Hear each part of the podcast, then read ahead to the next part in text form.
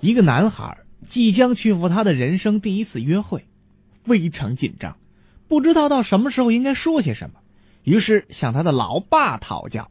老爸说：“我的儿子有三个话题适合此类场合：食物、家庭和哲学。”男孩去赴约会了，他们来到一家冰品店，一人要了一杯冰淇淋。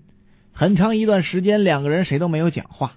男孩觉得越来越紧张，最后他想起了老爸的忠告，他问女孩道：“你你喜欢吃土豆煎饼吗？”他回答：“不。”然后是一阵沉默。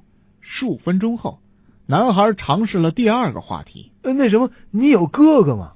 女孩回答：“没有。”又是一阵沉默。男孩于是决心打出他的最后一张牌。他想了想，问女孩下面的这个问题：“那什么，如果你有个哥哥，你觉得他会喜欢吃土豆煎饼吗？”这孩子还不如我呢。有这么一天，小鹿实在忍受不了了，给他梦中情人写了一纸情书，上写道：“我的爱情飞机抵达，你能接受吗？”他把情书折成飞机，飞给他梦中情人。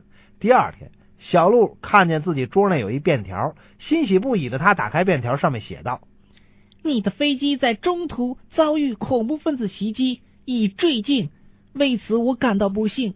为了航线安全，所以决定本航线全面停航，勿再来。谢谢合作。”